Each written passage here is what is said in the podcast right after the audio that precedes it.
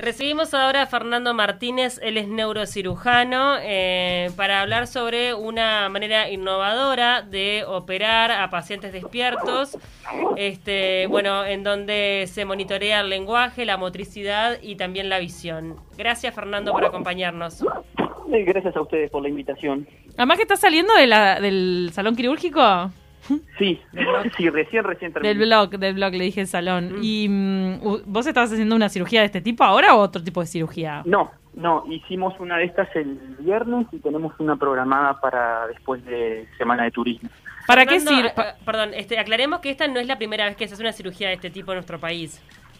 No, no, claro. Este, esto ya se hace desde hace unos cuantos años. Este, el 2009 más o menos es Creo que, la, creo que la primera que se hizo, porque no sé si se hizo alguna con anterioridad, fue al Instituto de Neurología en el 2000, y este, la, la que tengo registrada como primera es en el 2009, que la hizo este, el doctor Ramiro Lima con, con Andrea Ríos, este, y después de ahí hubo como un corte en el empuje por este tipo de, de cirugías, no se hicieron más y las retomamos ya con una visión más pautada y de equipo a partir del 2014, una cosa así. ¿Está bien decir que son cirugías a cerebro abierto?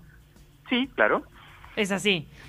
Claro, como se dice a corazón abierto, lo mismo a cerebro abierto. Y ahí cumple un rol fundamental la anestesia, porque uno piensa cómo se le puede abrir, ¿entendés? Me parece que... no, no, indudablemente que es, es, este, es una cuestión de, equipo, no, no, no se hace esto no lo hace una persona, lo hace un equipo. Es importantísimo el, el, equipo que hace el despertar del paciente y también, obviamente, el equipo neurológico que hace el monitoreo durante de las funciones neurológicas durante toda la cirugía. ¿Por qué es necesario ese monitoreo eh, en vivo, así, mientras que se está operando? Bueno, eh, porque digamos que hay un, una una nueva idea de la, de la cirugía este, oncológica cerebral que es lo que, lo que se llama el balance onco, oncofuncional. Es decir, em, uno puede operar cualquier cosa y hacer resección de cualquier cosa en el, en el cerebro, pero a costo de una secuela eh, absolutamente invalidante.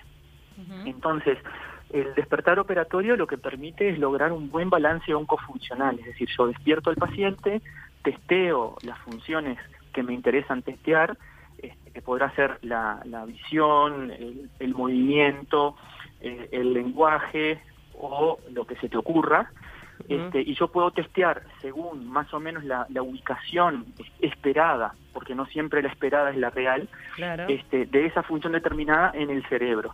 Entonces, si yo tengo una lesión ubicada en el lóbulo frontal del lado izquierdo, podría estar cercano a las áreas del lenguaje y si yo no quiero que la persona pierda el, lenguaje, lo que hago es lo despierto, esteo con un, con un estimulador, voy generando como, como un estímulo sobre el cerebro y si en algún momento el paciente empieza a fallar en el lenguaje, yo ya sé que esa zona está vinculada con el lenguaje y ahí veré qué es lo que hago, si sigo para adelante o, freno la cirugía en base a eso al, balance oncofuncional, ¿no? A hacer la resección más amplia posible de la forma lo más segura posible. Claro. Se está haciendo ahora en salud pública, ¿no? Ustedes también eh, lo hicieron hace muy poquito en el hospital de Tacuarembó. Sí, sí, ahora el viernes, eh, pero yo no participé de esa cirugía, fue otro, mm. otro, equipo de colegas que hizo una el viernes, y el viernes mismo hicimos una acá en Montevideo en, un, en una institución privada. Arrancamos este, o lo que ha sido para nosotros el, la base de partida es el, hospital de clínicas, es donde, donde nos formamos y donde ayudamos a formar otros colegas para, para que hagan este tipo de cirugías después en sus pacientes en el resto de los hospitales públicos. Ahí es donde logramos armar un equipo estable de anestesistas que siempre hacen lo mismo, de los colegas de, neurología que, que, siempre hacen lo mismo también, que testean de forma arreglada. Este, entonces sí, yo un poco veo como el, origen de, del nuevo empuje en este tipo de cirugías este, en, nace en el hospital de clínicas, digamos. Y después los resultados postoperatorios, eh, es que em, logran, por ejemplo, controlar en, en un caso, creo que en uno de los de las notas que dieron a la prensa hablan de, eh, de un paciente con episodios de epilepsia. Después, eh, ¿esos episodios desaparecieron o cómo le fue? Bueno, ahí me estás preguntando por un, por un Ah, caso perdón. que no, no bueno, sé cuál es. algún otro ca- no, ahí va otro caso que pero- tenga alguna eh, un diagnóstico médico de, de qué enfermedad y después cuál eh, fue el resultado posterior. Bien, no, en, gene- en general se operan tumores, este, Sí. que los tumores pueden dar epilepsia. Ah, Este, claro. La técnica del despertar operatorio también se puede eh, utilizar en pacientes que tengan epilepsia como causa primordial de la cirugía. Mm. Este, es- o sea, el, el despertar operatorio se puede usar para varias cosas. Para lo que nosotros más lo usamos es para la resección de, de- de tumores. Y Mm. en tumores asociados a epilepsia, es decir, gente que está en la casa, tiene una crisis convulsiva, lo estudian y le encuentran un tumor, la resección del tumor realmente ayuda a eliminar las crisis o bajarlas de forma significativa. Entonces, este, el impacto que tiene la cirugía sobre el, número de crisis es realmente claro. En general, ya te digo, baja muchísimo eh, la incidencia de crisis o incluso este, desaparecen. Obviamente que eso está en función de dónde está ubicado el tumor y cuánta cantidad de tumor se puede resecar. Mientras más tumor se reseca, menos chances hay de que quede en crisis posoperatoria. Esto ustedes lo hicieron con colaboración de un centro de referencia en Francia.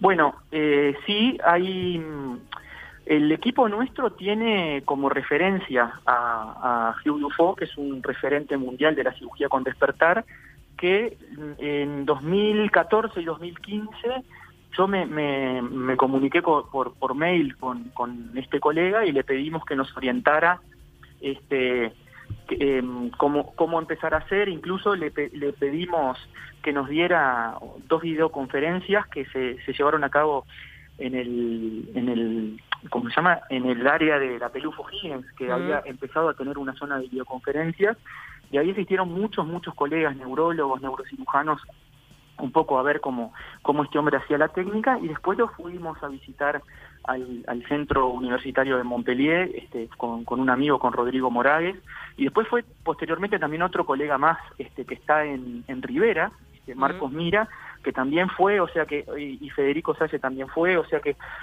eh, uruguayos que fueron a visitar ese centro somos cuatro, este, y obviamente que siempre estuvo abierto y está abierto a que si hay algún otro colega que quiera, que quiera ir, se hacen los contactos para facilitarle la, la ida sin ningún lugar a dudas. Es importante también destacar, o sea, que este tipo de intervenciones que de repente hasta hace algunos años se tenían que eh, costear en el exterior se puedan realizar en un hospital público de nuestro país. Eso es como lo destacable, duda. ¿no?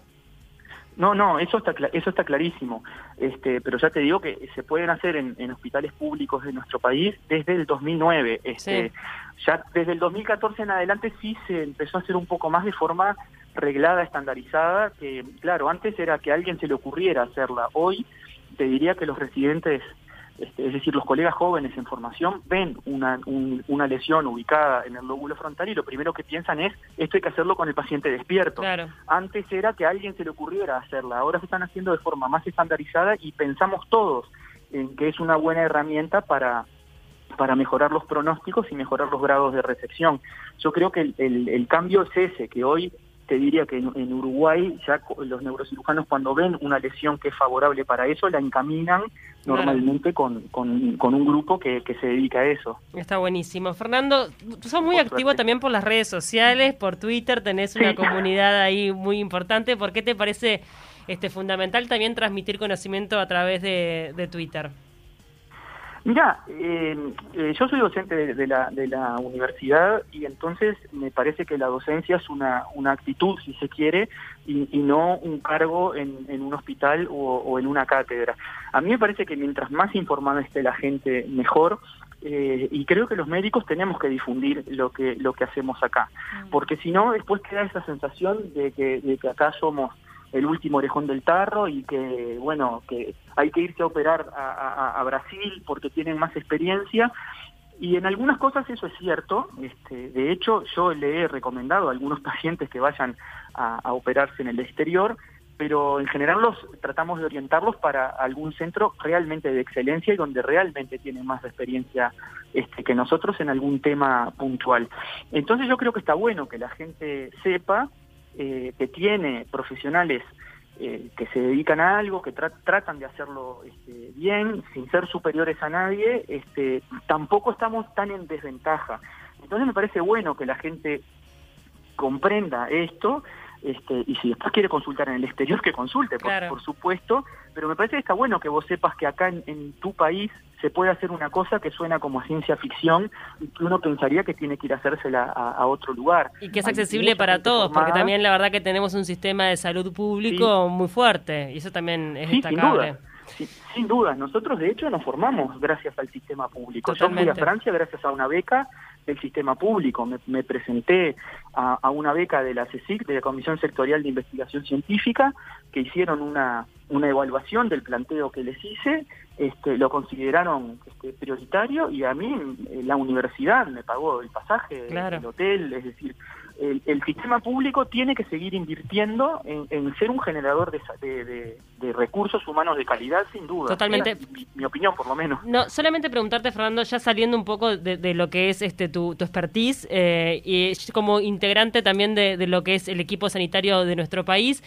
¿Cómo estás viviendo esta pandemia? Que sé que no, tiene que ver directamente con, con tu especialidad, pero ¿cómo, este, como, como doctor, cómo, cómo sentís que estamos este, sobrellevando esta pandemia y las medidas que se han tomado por parte del gobierno? ¿Cuál, eh, más a nivel personal te lo pregunto. Sí, también cómo lo estás viviendo no, en el centro hospitalario. Está, está bien, este, y está buena la pregunta y hay que hacer, y, y, hay que hacer una, una, una, aclaración porque también a veces este, se cree que hay una, una intencionalidad política y realmente no, no, no la hay, no por lo menos de, de mi parte. Este momento de la pandemia, la verdad que lo estoy viviendo eh, para serte honesto, con miedo, este, mm. eh, en el sentido de que vemos cómo, cómo se está yendo la, la cosa de, de, las, de las manos, este, y, y es real, eh, porque hace yo obviamente trabajo en el sistema público, en el sistema privado, y, y, me pasa que voy, comento con mis colegas este, intensivistas cómo están pasando, y, y, están realmente, todo el personal de salud del área de CTI está sobrecargado, este, por, por trabajo, por la, por la angustia de uno de, de, enfermarse o enfermar a algún familiar, y, y se están redistribuyendo áreas para, para intentar este, digamos, dar una atención de lo mejor posible, pero hay lugares donde, por ejemplo, el CTI general eh, se cerró y queda solo para, para pacientes COVID y hay pacientes, por ejemplo, neuroquirúrgicos, yo tuve un paciente mío que me lo, lo, lo atendieron en, en, el área de la unidad cardiológica porque no tenían lugar en el en el CTI general. Entonces, si bien el sistema todavía tiene paño, cuando vos mirás el sistema entero, eh, hay zonas donde ya se, ya se empezó a notar este, la, sobrecarga de trabajo y la sobrecarga de pacientes respiratorios graves con, con COVID. De hecho, hay departamentos del interior que se habían quedado sin camas, o sea que eh, el, sistema tiene todavía, este, puede bancar todavía, el sistema es su conjunto, el número de camas. No, pero, el tema del traslado, hay pacientes que han muerto en el traslado. hay uno, hay un caso famoso de Melo, que el hombre no consiguió cama en, el CTI de Melo, lo empezaron a trasladar a otro lado, creo que si no me equivoco lo traían a Montevideo y se murió en el camino. Claro. Entonces, yo creo que desde el punto de vista sanitario se están tomando este, medidas para, para prevenir, para reducir el impacto, eh, pero no sé cuán efectivas van, van a ser, y esto, insisto, e insistiré cuantas veces sea necesario que no es una opinión política este, ni político partidaria, es una opinión eh, puramente sanitaria, que se valoran obviamente los esfuerzos que está haciendo este, ACE este, y los esfuerzos que está Pero haciendo. Pero se tendría que reducir la, movilidad, o sea, como para no, no, llegar en una zona. esto va como en paralelo con la vacunación, que digo que también lleva su tiempo, digo, no, es inmediato.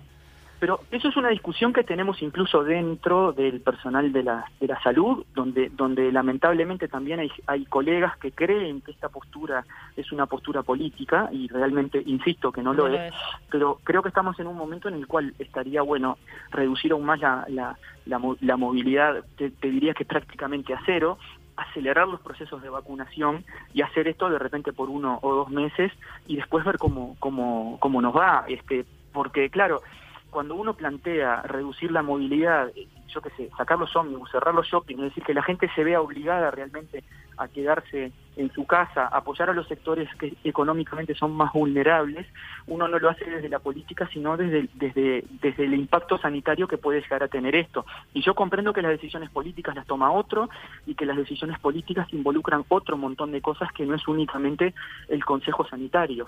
Pero yo tengo que hablar como, como médico este, y no como político.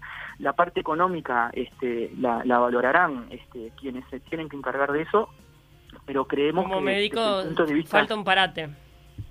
desde el punto de vista sanitario Sí. para nosotros tendríamos que reducir aún más la, la movilidad y eso para mí significa que la gente que la gente se quede en la casa que la gente no tenga opciones para salir es decir que no tenga la opción de ir al shopping que no tenga la opción de subirse a un ómnibus que no tenga este, la opción de salir que tenga los bares cerrados y que entonces no puede, no salga a tomarse una cerveza porque no tiene a dónde que lo haga en su casa entonces eh, in- insisto que no es una opinión política, insisto que este tipo de medidas las tienen que tomar las autoridades, pero para nosotros desde el punto de vista este, sanitario, si queremos eh, frenar esto o, reducir el impacto, tenemos que también reducir la, movilidad. De todas formas, este, estamos en un momento en que la, la, curva tomó un- una, una forma exponencial y es dificilísima de frenar.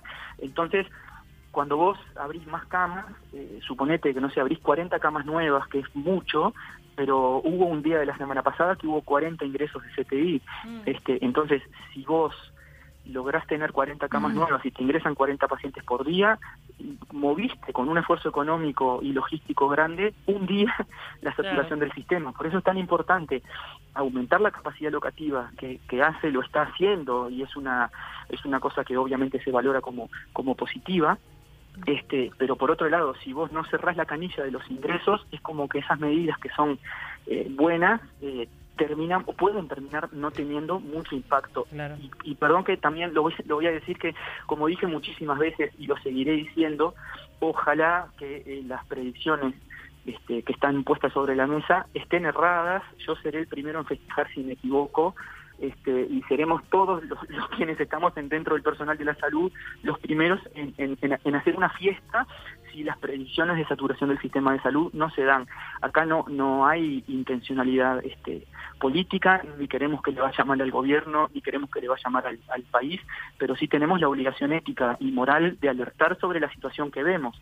Fernando, Este, porque, sí, No- decime. nos quedamos sin tiempo, pero la verdad que nos pareció súper valorable tener tu testimonio, no solamente sobre Bueno. estas eh, cirugías que se están haciendo a, a cerebro abierto, sino también tu visión como funcionario de la salud, como médico, que también eh, lo, lo estás viviendo, o sea, en carne propia, adentro, estás sí. viviendo esta saturación. No, no, y además es, es la, es lo que dicen, la verdad, que todos los médicos, o sea, los que hemos consultado, creo que el- casi todos coinciden, ¿no? Sí, el fin de semana salió este comunicado con varias eh, adhesiones sobre el tema de la saturación y llamando a más medidas. Muchísimas gracias, Fernando. A ustedes por el tiempo y que tengan buena jornada. Gracias. Gracias. Neurocirujano, Dale, docente universitario y pueden leer su blog que se llama blog, que se llama Espacio Neuro.